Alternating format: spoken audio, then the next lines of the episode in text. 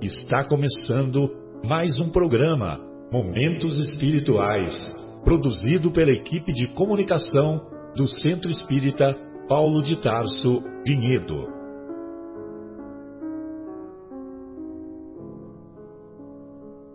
Se guardas contigo o estigma do sofrimento, indagando pela solução dos velhos problemas do ser e da dor, se percebes a nuvem que prenuncia a tormenta e o vórtice traiçoeiro das ondas em que navegas, vem conosco, estudemos a rota de nossa multimilenar romagem no tempo, para sentirmos o calor da flama de nosso próprio espírito a palpitar e morredouro na eternidade, e acendendo o lume da esperança, perceberemos juntos em exaltação de alegria que Deus, o Pai de infinita bondade, nos traçou a divina destinação para além das estrelas.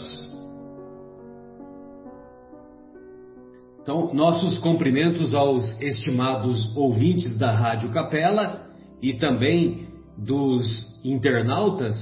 Hoje já me encontro conectado aqui com os nossos amigos, a nossa querida Vera, o nosso querido Mauro e estudaremos na primeira parte do nosso programa é, o capítulo 2 de O Evangelho segundo o Espiritismo, Meu Reino não é deste mundo, em particular o item que fala sobre a realeza de Jesus.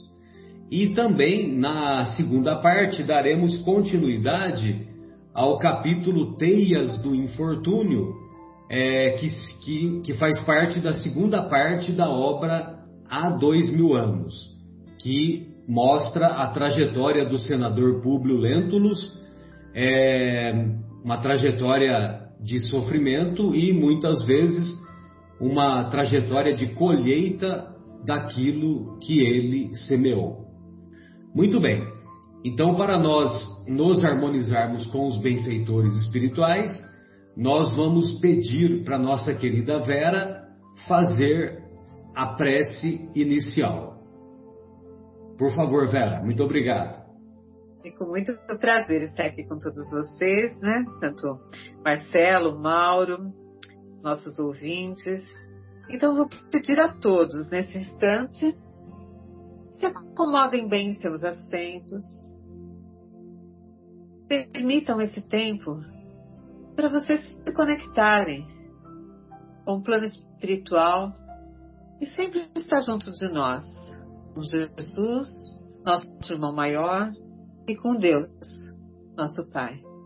Que possamos perceber, entrar em sintonia com essas vibrações que vêm do alto, para que possamos sentir e perceber o direcionamento que devemos ter nessa jornada? Perceber que eles estão aí ao nosso lado, nos amparando, nos intuindo, nos envolvendo a todo instante, com muito amor e muito carinho. Vamos assim, colocando nesse instante esse sentimento de gratidão a todas essas bênçãos recebidas, a oportunidade da vida, dessa encarnação, a oportunidade de estarmos com nossos familiares, com nossos amigos, com os nossos companheiros de trabalho, com os nossos companheiros de jornada. E que assim façamos de cada dia uma experiência maravilhosa, uma experiência iluminada. Haverão percalços, haverão sim, mas com muita fé e muito amor iremos transpassá-los. Obrigado, Pai, que assim seja Graças a Deus. Muito bom. Muito obrigado, Vera. É, bem, então, como sempre, como habitualmente fazemos, vale a pena nós preservarmos as palavras do Mestre, em particular, naquilo que o nosso querido Kardec separou para abrir o capítulo o capítulo cujo título é Meu Reino Não É Deste Mundo. E, e o Kardec foi muito feliz, né? Porque ele usou os quatro primeiros é, os quatro primeiros capítulos do livro para nos trazer quatro princípios da doutrina. É, então, o primeiro capítulo, Não Vim Destruir a Lei, é, sobretudo, o, o princípio de Deus que, que, Jesus, que, o, que o Kardec vem trazer com a doutrina espírita e ampliar esse conceito de Deus. O segundo capítulo, Meu Reino Não É Deste Mundo, é o princípio é, da imortalidade da alma. Então, meu reino não é deste mundo. O terceiro capítulo, como veremos na próxima semana, há muitas moradas na casa de meu pai, é o princípio da pluralidade dos mundos habitados. Todos os globos do universo são habitados? pergunta o Kardec. E os benfeitores respondem que sim, e que a Terra está longe de ser a primeira em moralidade e, a, e muito menos a primeira em conhecimento intelectual. O quarto capítulo, Ninguém poderá ver o reino de Deus se não nascer de, de novo, é o princípio da reencarnação. Muito bem, então lá na, nas anotações do evangelista João, o Kardec no, é, separou o capítulo 18, ele separou três versículos, o 33, o 36 e o 37. Então ele diz assim: Tornou a entrar Pilatos no palácio e chamou a Jesus e disse: Tu és o rei dos judeus? Respondeu-lhe Jesus: O meu reino não é deste mundo. Se o meu reino fosse deste mundo, certo que os meus ministros haveriam de pelejar, de lutar, para que eu não fosse entregue aos judeus. Mas, por agora, o meu reino não é daqui. Disse então Pilatos: Logo tu és rei? Respondeu Jesus: Tu o dizes, eu sou rei. Eu não nasci, nem vim a este mundo senão para dar testemunho da verdade. Todo aquele que é da verdade ouve a minha voz. E todos nos recordamos que, num outro momento, o próprio Mestre vai nos ensinar que ele é o caminho, a verdade e a vida.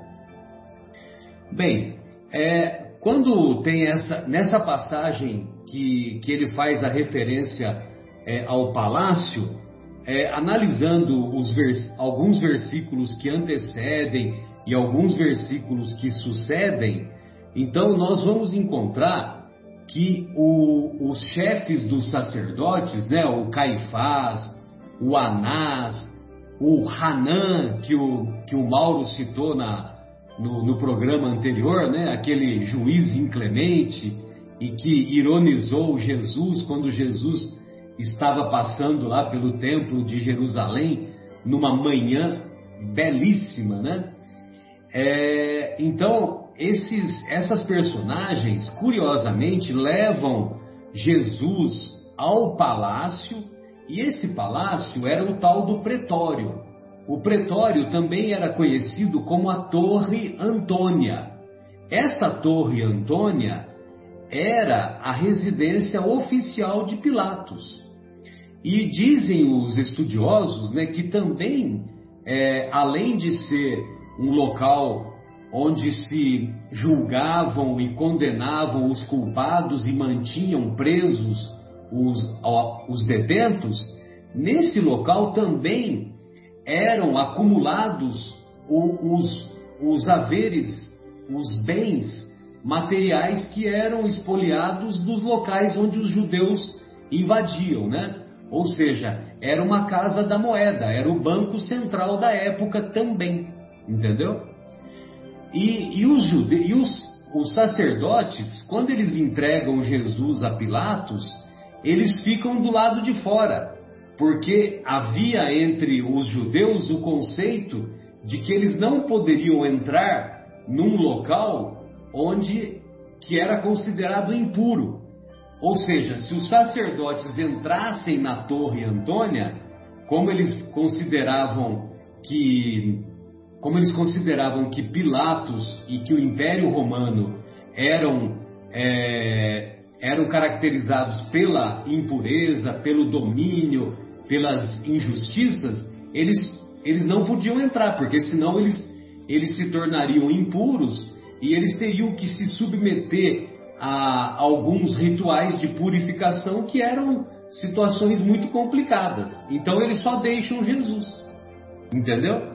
Então eles não entram no local. Agora, vejam vocês, né? Eles, eles levam Jesus para que Jesus fosse submetido a um julgamento injusto, a um julgamento é, sem crime, e eles ficavam do lado de fora para não se tornar impuros, né?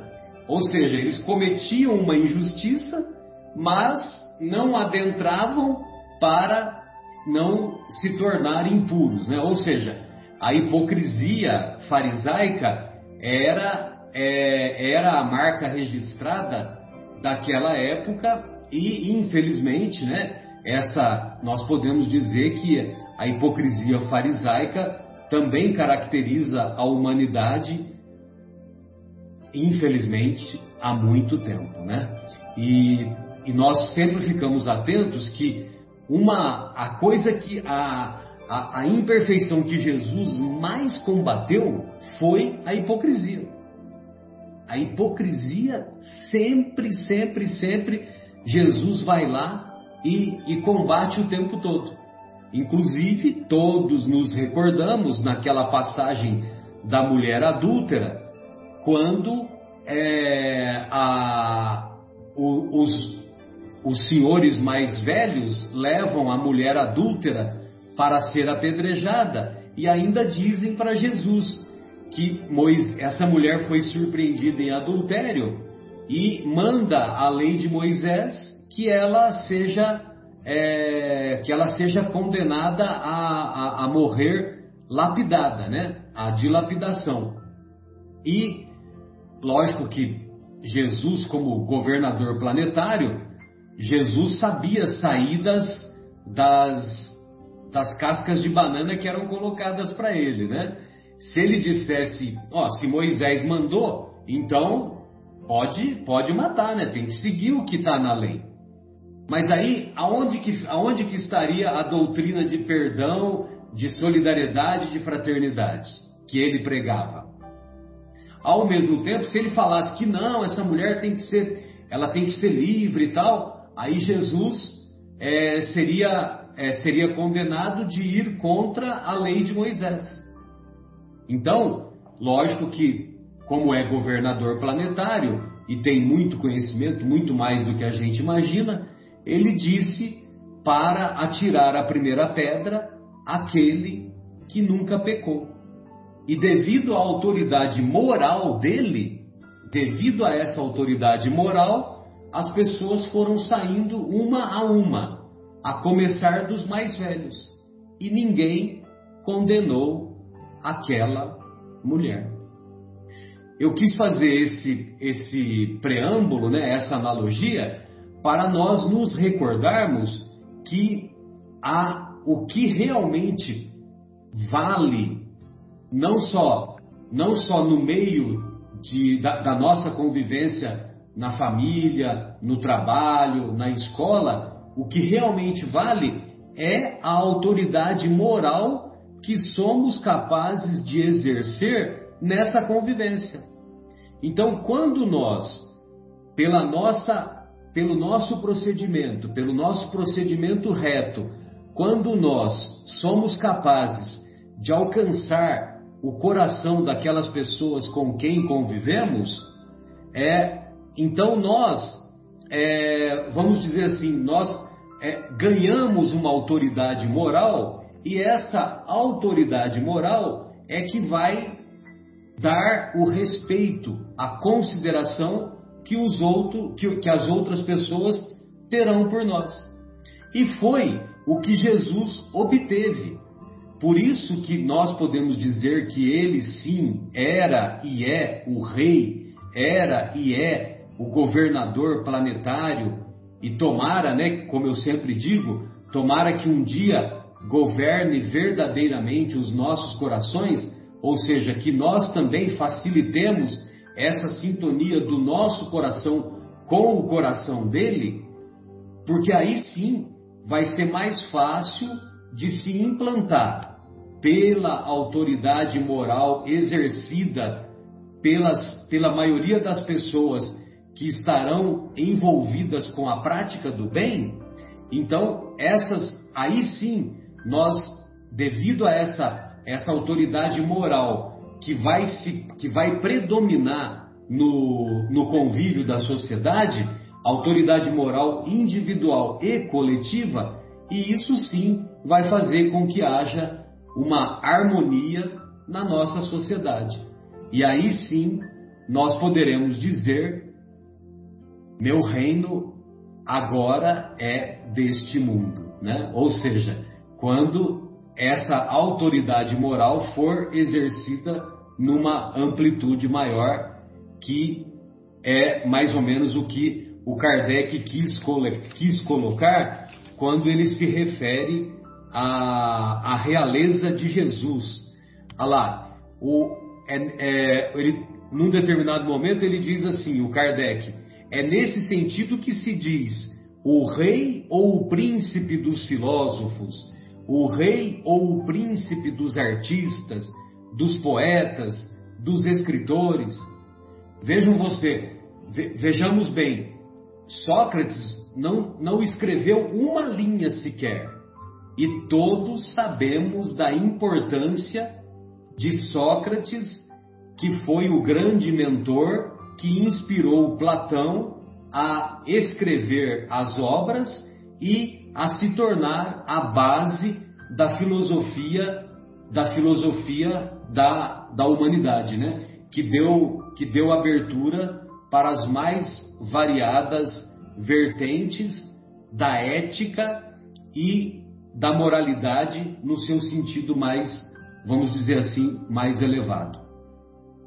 Bem, amigos, então essas eram as minhas considerações e, havendo tempo disponível, eu separei uma mensagenzinha aqui do, do Vivendo o Evangelho para compartilhar com vocês, né? E eu gostaria de, de ver qual a, qual a visão que a Vera separou aí para nós desse, desse tema, Vera, por gentileza. Meu reino não é deste mundo.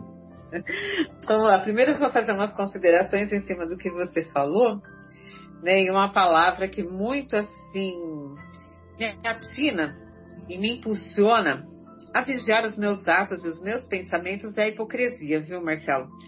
bem deixou, você deixou bem claro, né? Então é uma coisa assim que me incomoda muito.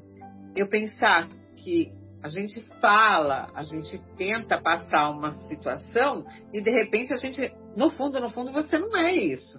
Então isso é ser, ter, ter, ser hipócrita, ter hipocrisia. Para com a própria sua própria vida, você se engana com a hipocrisia, você não engana os outros, você engana a si próprio. Então, uma coisa para a gente se policiar e muito, muito, a gente ponderar muito nos nossos pensamentos, nas nossas palavras e nas nossas ações, se nós não estamos usando da hipocrisia, né? Uh, e depois quando você fala assim daquele trecho, né, uh, que está no, no Evangelho, que Jesus veio dar testemunho da verdade, né? Eu, sou o caminho, a verdade. E o que, que ele quer falar, né? Ele não vem falar assim, de ah, que eu sou, eu sou o cara. Não, ele vem mostrar que esse caminho, essa, o que, que é essa verdade? É que existe essa perfeição e que a gente pode chegar lá. E através dos seus ensinamentos é que a gente vai chegar lá. E isso que Jesus quis nos deixar. Eu vou explorar um pouquinho, uh, não muito a parte evangélica, mas mais um pouquinho essa confusão que eu falo assim que talvez tenha vindo um pouquinho da religião católica, tudo, nessa divinização de Jesus, né? Eu falo que a, a, nós, uh, uh, num conceito geral, é difícil a gente ter uma concepção de Deus. já é difícil isso, né?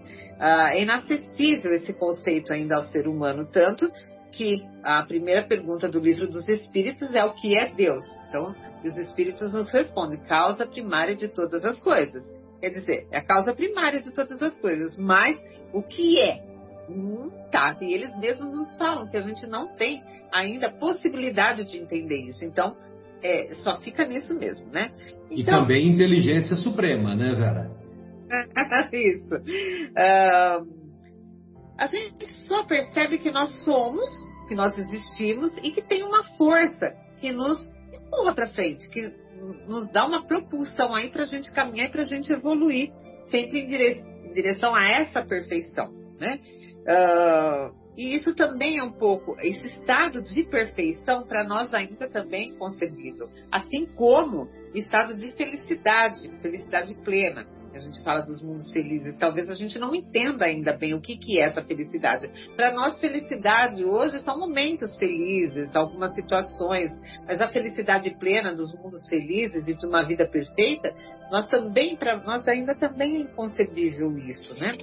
Então, hum, Jesus tinha essa imensa grandeza espiritual, né? Por isso que ele foi tido, né, como o próprio Deus em algumas situações. E essa ideia, ela veio depois do concílio de Nicéia, porque antes ele não era tratado dessa forma, né? Eu vou trazer para vocês, mais um minutinho a gente vai voltar nisso aqui, um livro, um comentário, vou ler inclusive o trecho, que vai deixar bem claro isso para nós, né?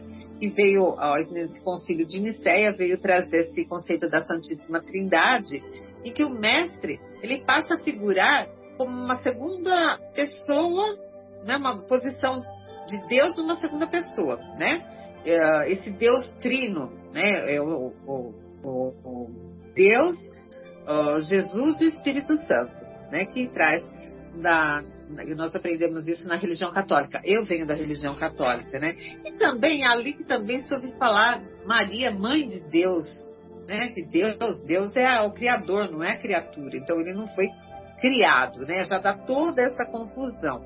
E um dos argumentos que a religião católica traz para divinizar Jesus é quando ele fala que está em João, no capítulo 10, versículo 30, eu e o Pai somos um. Aí que dá uma confusãozinha, né? Só que a gente vai interpretar como isso. Eu e o Pai somos um. É a sintonia. Ele está em sintonia com Deus. Olha que maravilha. Se nós, em perfeita nós... comunhão, né? Em perfeita comunhão. Exatamente. Imagina que bom se fosse, né, Marcelo, se a gente pudesse falar assim, eu e Jesus somos um, né? Que Jesus é o nosso irmão. Agora ele já dizia, eu e o Pai somos um, quer dizer que ele já estava como você falou, nessa comunhão com Deus, né? Essa perfeita O Paulo falou isso. O Paulo falou isso num determinado momento, que ele diz: Já não sou eu mais quem vive, mas é o Cristo que vive em mim. Verdade. Mas por quê? Porque ele entrou em sintonia, ele entrou em comunhão permanente com o Mestre, né? Mestre. E essa perfeita integração, né? Então, bom, já citei aqui o livro dos Espíritos e vou além um pouquinho na pergunta 625, onde Kardec comenta sobre Jesus, né? Uh, vem a resposta sobre o que de Jesus, né? Porque a pergunta de Kardec é: qual o tipo mais perfeito que Deus ofereceu ao homem para servir-lhe de modelo? E a resposta é: ver Jesus Vede Jesus, né? Os espíritos nos respondem, né? Que ele seria o modelo, quer dizer, ele criatura, não tá? Né? Uh, os espíritos não trazem ele como um Deus, né? E Kardec tem um comentário de Kardec que ele acrescenta a essa mesma questão que Jesus é para o homem o tipo de perfeição moral a que pode aspirar a humanidade na Terra. Deus nos oferece como mais perfeito modelo e a doutrina que ele ensinou é a mais pura expressão da sua lei, porque ele estava animado do Espírito de Deus e foi o ser mais puro que já apareceu na terra. Jesus é a nossa referência aqui, por isso que ele é oferecido como modelo, porque ele esteve entre nós.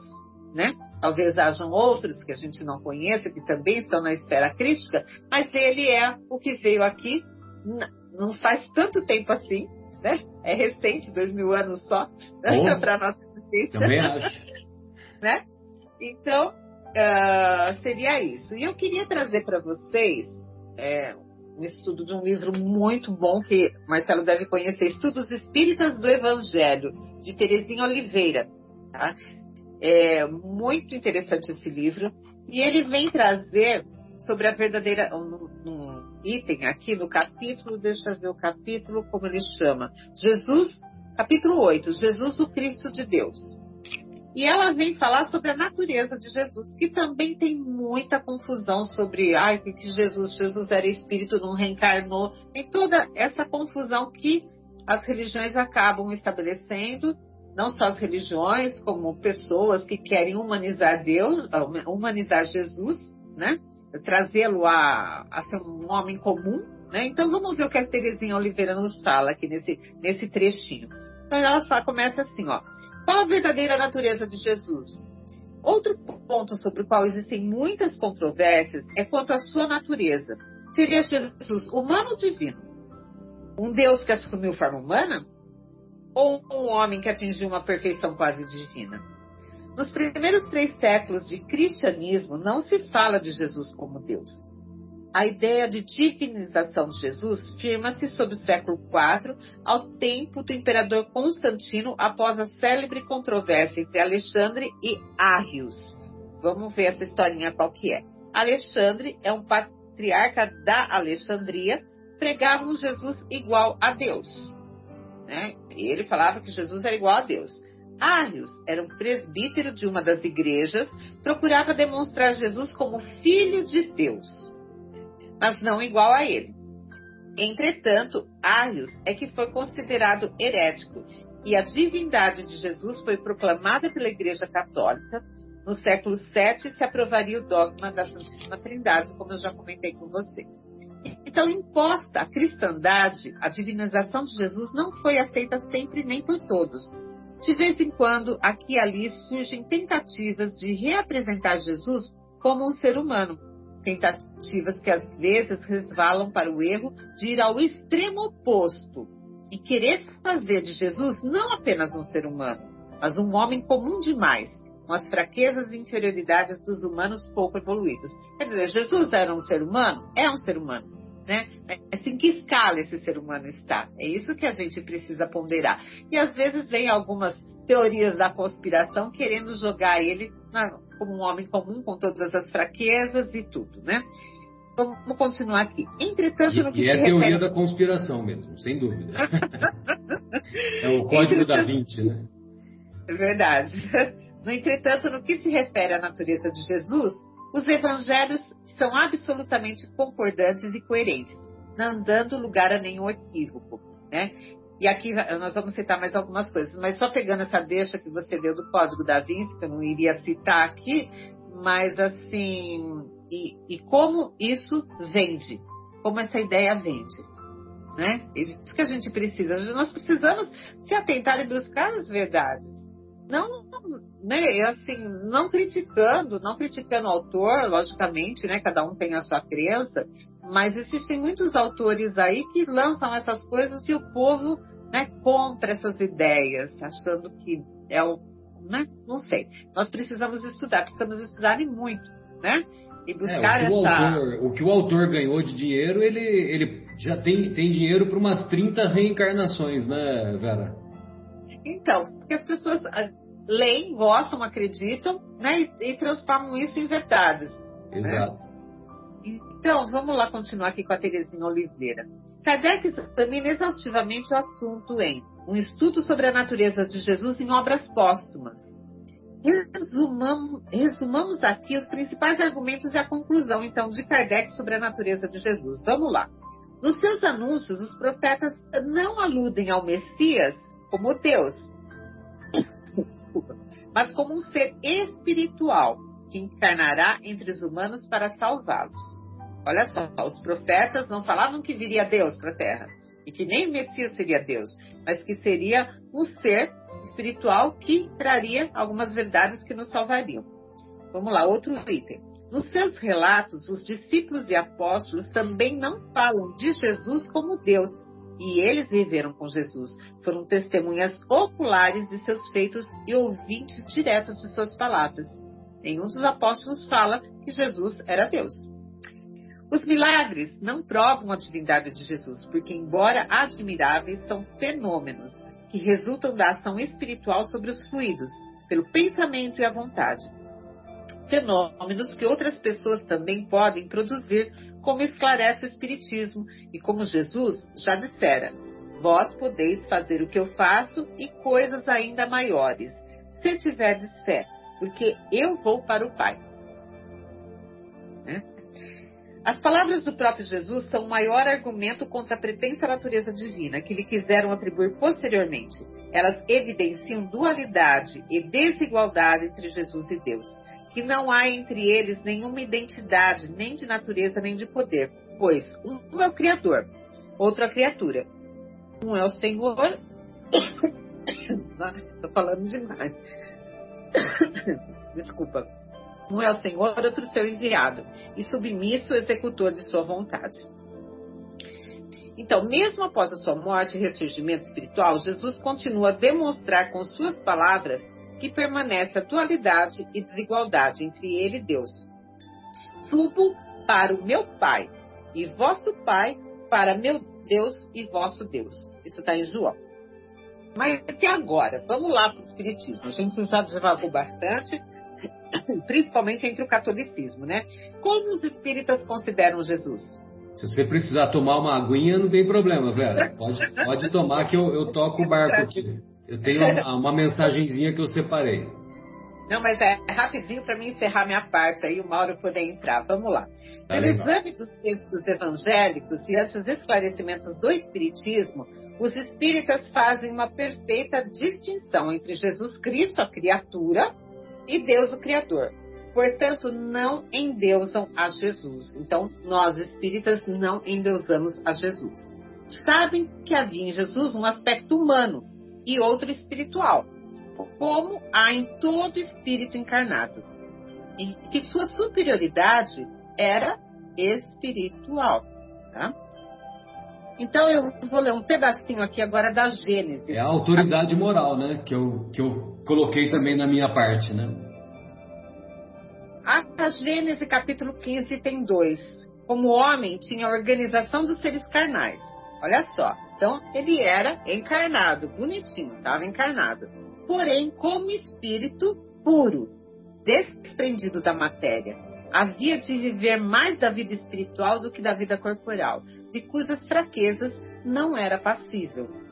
E já vamos percebendo nessas palavras a diferença entre o nosso exemplo de perfeição, como Kardec fala, né, os espíritos nos falam, vejam Jesus, e as nossas a, né, as nossas fraquezas assim e com a possibilidade né, de a gente chegar lá. Nós já vamos percebendo isso nessa leitura. A sua superioridade com relação aos homens não derivava das qualidades particulares do seu corpo, mas das do seu espírito, que dominava de modo absoluto a matéria e da do, do seu perispírito, tirado da parte mais quintessenciada dos fluidos terrestres, né? A gente sabe todo o processo que Jesus teve que passar para poder reencarnar nesse planeta, né? Esse, uh, um espírito puro que tinha, teve que formar com a, a matéria do planeta o seu perispírito, né? Pensa, o espírito puro tem um perispírito muito sutil, então ele absorveu a, a, o que tinha de mais quintessenciado, mais leve, né? Dessa matéria sutil aqui do planeta, para poder formar o seu perispírito para reencarnar aqui entre nós, né? Reconhecem Jesus um mestre e um missionário espiritual, o tipo mais perfeito que Deus tem oferecido ao homem para lhe servir de guia, um modelo, como está no livro dos Espíritos, né? Então, continuando a Terezinha de Oliveira, por isso, procuram conhecer seus ensinos e seguir seus exemplos de vida. Lutam contra as próprias imperfeições morais.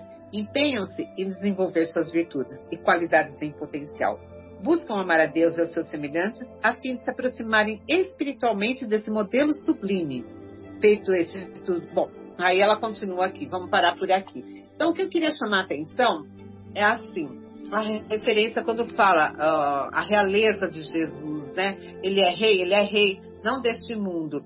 mas assim, ele nessa perfeição moral, né? O que, que é um rei? Aquilo que a gente respeita, né? Aquele que comanda, aquilo que respeita. A gente fala, ele é o governador do planeta. Nós temos que ter respeito pela sua superioridade, por ele ser o nosso mestre que veio fazer todo esse processo reencarnar aqui para nos mostrar o caminho, aquilo que a gente poderia um dia chegar, né? Ele dá todo esse direcionamento para que a gente chegue lá.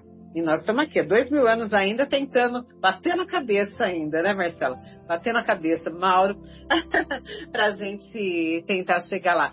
Então, uh, a gente percebe que tem muita confusão aí, por causa que a religião nos trouxe, que uh, religiões às vezes um pouco interesseiras para dominar um pouquinho o povo na época, né, manter o poder na sua mão, mas graças a Deus veio essa terceira revelação que é o espiritismo e nos esclarecer como funciona toda essa estrutura, né? Que nós também não é Jesus só filho de Deus, porque né, o Filho e o Espírito Santo parece que só ele é filho de Deus, somos filhos de Deus também nesse caminho para chegarmos junto ao Pai, né? Junto àquilo nessa sintonia perfeita com o Criador. E é isso que a gente tem que buscar em todas as nossas ações do nosso dia a dia. Buscar no nosso interior a nossa essência divina e tentar, como eu sempre falo para vocês, aflorar. Eu já ia esquecendo, eu queria ler uma mensagenzinha que está num livro, não é um livro espírita, Marcelo, é Nietzsche para os estressados, que eu ganhei do meu chefe, olha só. e tem um trecho que ele cita aqui, que não é de Nietzsche, mas é de Ramana Maharshi, é um guru, né? E olha que coisa mais linda que ele fala. Assim como o pescador de pérolas prende uma pedra na cintura e desce ao fundo do mar para buscá-las, buscar as pérolas, né? Cada um de nós deve se munir de desapego mergulhar dentro de si mesmo e encontrar a sua pérola. É isso, queridos ouvintes, que nós precisamos fazer, buscar essa pérola lá no nosso íntimo, para a gente prosseguir e, como eu sempre digo, colaborar na obra da criação. Não estamos mais aqui para brincadeira, mas sim para sermos, uh, junto com Jesus, né, os, uh, os transformadores desse mundo. Né? É hora de ação. É isso que eu queria deixar aqui, Marcelo. Exatamente, temos que fazer o mergulho dentro de nós mesmos, né? A viagem para dentro de nós mesmos que nós ainda nos negamos a fazer, né? Muito bom. Ô Mauro, meu reino não é deste mundo, mas o reino de Deus, o reino de Deus é a obra divina no coração do homem. Foi isso que Jesus veio nos ensinar e exemplificar. E aí, o que, que você separou aí para nós a respeito do tema? Meu reino não é deste mundo. Obrigado, Marcelão, pela oportunidade. Obrigado, Vera. Desculpa, tem um pigarrinho aqui também. É, eu, eu, eu queria começar falando, é, começar pelo início aí. Você leu aí os alguns versículos do capítulo 18 de João, e aí eu tiro duas coisas assim que eu achei mais importante de tudo que Jesus fala, né? Tudo é importante, né? Nesses versículos ele dá duas informações. Primeiro ele fala para o Pilatos que o reino dele não é deste mundo. Pilatos evidentemente não entendeu muito bem o que ele quis dizer, né? Mas a gente a gente com o tempo foi aprendendo com as pessoas mais sábias o que ele queria dizer isso. Então ele está dando informação que nós temos uma vida futura.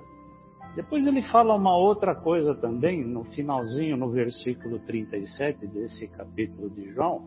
Ele diz assim: Eu não nasci nem vim a esse mundo senão para dar testemunho da verdade. Todo aquele que é da verdade ouve a minha voz. Quem ouvia a voz de Jesus, né? O povo mais simples acreditava no que Jesus falava, porque Jesus dava demonstração não só de sabedoria, dava demonstração de humildade, e ele fazia milagres.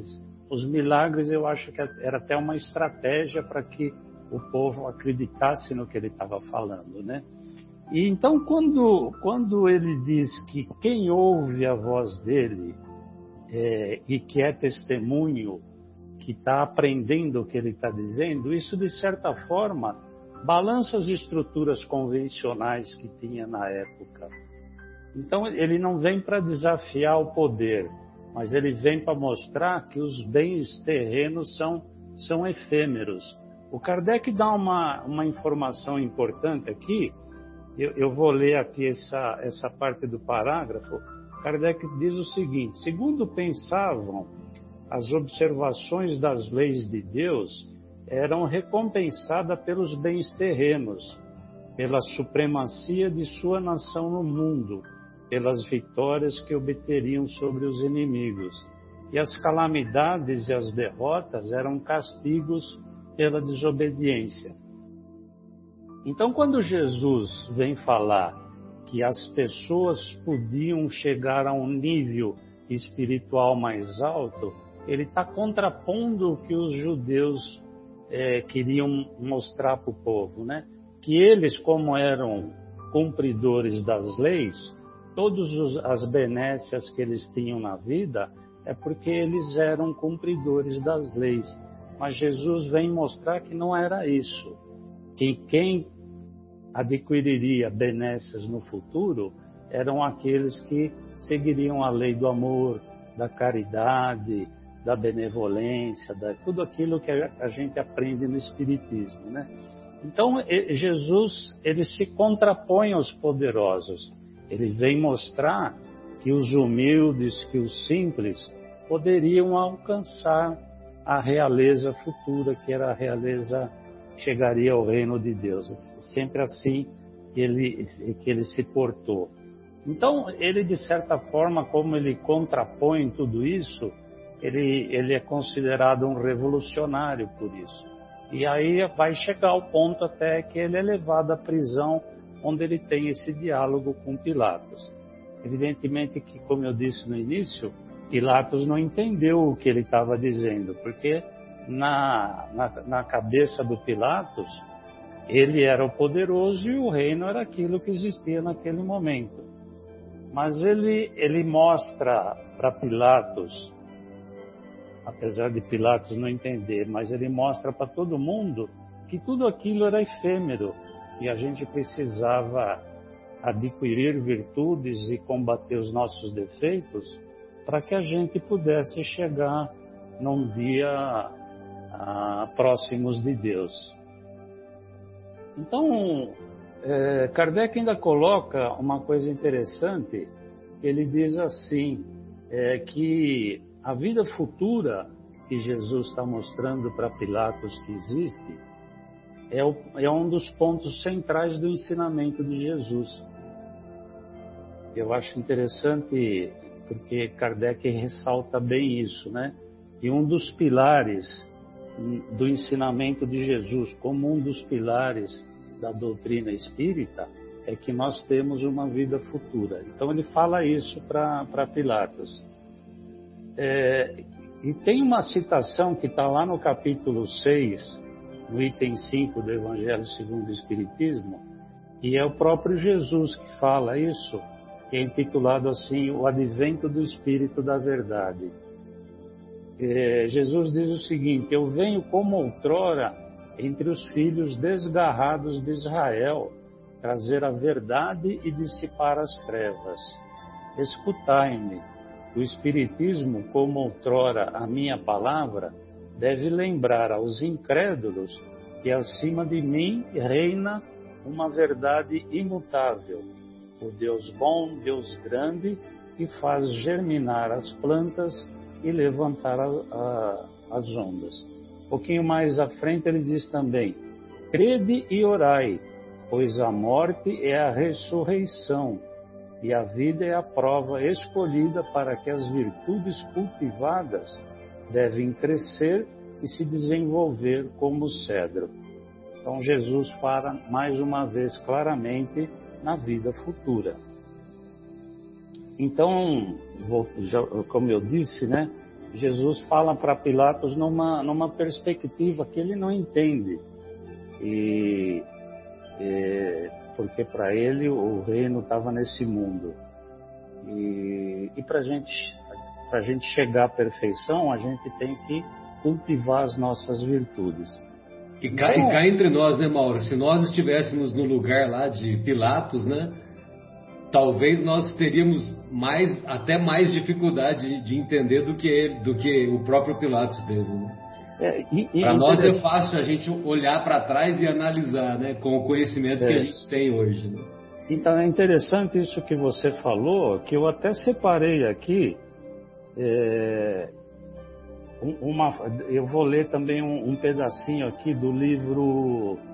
É, eu anotei em algum lugar aqui. É do livro Alma e Luz, é, tem uma análise do capítulo 23 de Lucas, do versículo 25. Mas você, como, como você falou, a gente analisa Pilatos, né? Mas porque Pilatos, ele naquele momento ele hesita, né? para ele, Jesus não, não tinha motivo para ser condenado, né? Pilatos fala isso. Eu não vejo nenhum pecado neste homem, né? Então, e ao mesmo tempo a turba lá queria, a, a turba que era o povo que estava lá, influenciado pelos judeus que estavam ali no meio, a gente conhece a história, como é que funcionou, eles estavam ali no meio incitando o povo para que para que condenasse Jesus, porque como disse, Jesus era um, de certa forma, um revolucionário que estava jogando contra o time dos, dos judeus, né? Então Pilatos fica na dúvida. Para mim, eu não vejo defeito em Jesus, não vejo crime em Jesus. Mas por outro lado tem a turba. Então ele fica hesitando, ele está num pêndulo, né? E aí tem essa, essa análise que Emmanuel faz, que serve para a gente, desse, dessa parte do Evangelho de Lucas, que Lucas escreve assim: Mas entregou Jesus à vontade deles. Ou seja, apesar dele não estar tá convencido, ele entrega à vontade do povo ou à vontade do, dos judeus. E aí o, o Emmanuel faz um seguinte comentário eu, eu procurei dar uma resumida aqui. Ele diz assim: Pilatos hesitava. Seu coração era um pêndulo entre duas forças poderosas. Daqui a pouco a gente vai ver a comparação que ele faz com, conosco, né? De um lado era a consciência transmitindo-lhe a vontade superior dos planos divinos. De outro era a imposição da turba ameaçadora, encaminhando-lhe a vontade inferior das esferas baixas do mundo. O infortúnio do juiz romano, que é o Pilatos, foi entregar o Senhor aos desígnios da multidão insana, mesquinha.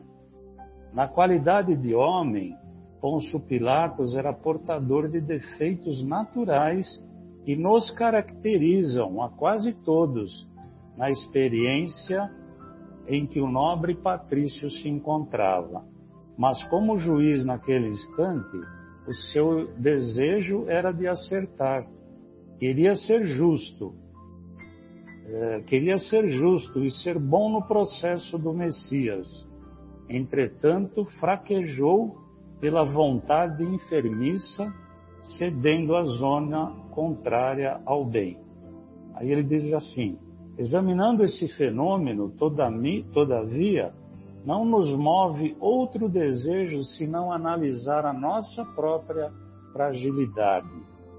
Quantas vezes agimos ao modo de Pilatos nas estradas da vida? Hesitamos entre a nossa consciência e as requisições dos desejos inferiores. Jesus também mostra a sua grandeza pois se submete a uma autoridade material, porque em tudo existe uma ordem divina. Pois se Pilatos estava naquela posição, ele foi colocado lá pelas leis divinas. E, e Jesus honra aquela, aquela posição de Pilatos e não desautoriza Pilatos. E você veja que Jesus em nenhum momento ele se contrapõe àquela decisão, ele aceita porque quando ele aceita, ele não está ferindo as leis humanas, ele está se submetendo uh, às leis porque a verdadeira autoridade era Pilatos. Pilatos era um poder. E tanto que ele fala assim, pra, ele diz assim: é, nenhum poder teria sobre mim se não fosse concedido pelo alto. Essa é uma frase que eu acho bem importante na, na passagem de Jesus, quando ele fala para Pilato que o poder que ele tem sobre Jesus naquele momento é um poder que foi concedido por Deus. Então, quando Jesus a, a, anuncia o reino de Deus, em nenhum momento ele despreza o reinado de Pilatos, porque ele sabe que aquilo também é um passo na caminhada evolutiva, tanto de Pilatos como todo mundo que estava envolvido naquele cenário. Então ele respeita, porque aquilo lá estava servindo de aprendizado para Pilatos, estava servindo de aprendizados pelos sacerdotes que estavam ali, e estava servindo de aprendizado também para o povo. Fazia parte da evolução. E, e também isso aqui, então isso é uma, é uma lição que vale para a gente, né? Porque a gente sabe que a gente está envolvido num cenário de aprendizado. Aí eu lembro sempre aquela frase do Mildinho que ele fala assim, que Deus nunca nos põe à prova, né? Tudo que Deus faz é para nos educar. Então, Pilatos, o povo, os sacerdotes, naquele cenário terrível que foi a condenação e a crucificação, mas aquilo fazia parte da, da, da caminhada daquelas pessoas que estavam. Pedagogia lá. divina. E uma coisa maravilhosa, se a gente for pensar, né? Que uhum. Jesus, ele podia, num estalar de dedos assim, dar uma piscada e o cenário todo se mudar. Mas ele, ele se resigna, ele aceita, porque aquilo faz parte de um processo divino. Então, eu acho que aí, quando a gente fala da realeza de Jesus, né? Aí está um, um dos aspectos da realeza de Jesus, porque ele se coloca acima de tudo, ele se coloca acima da vontade do. Ele, ele, se submete, porque o rei, na verdade, ele acaba se submetendo ao clamor muitas vezes do povo, né? Para mostrar que ele é superior. Então, o que Jesus está fazendo, eu enxergo assim aquele cenário, né? Ele está mostrando que realmente ele é o, ele é o rei, porque ele está mostrando ah, a sabedoria, a, a potência, tu, tudo aquilo que Deus é, colocou como carga, vamos dizer assim, como carga nas costas dele, né? Ele está mostrando que a gente tem que muitas vezes se submeter e aceitar as coisas porque tudo faz parte de um processo, né? Tudo faz parte de uma caminhada.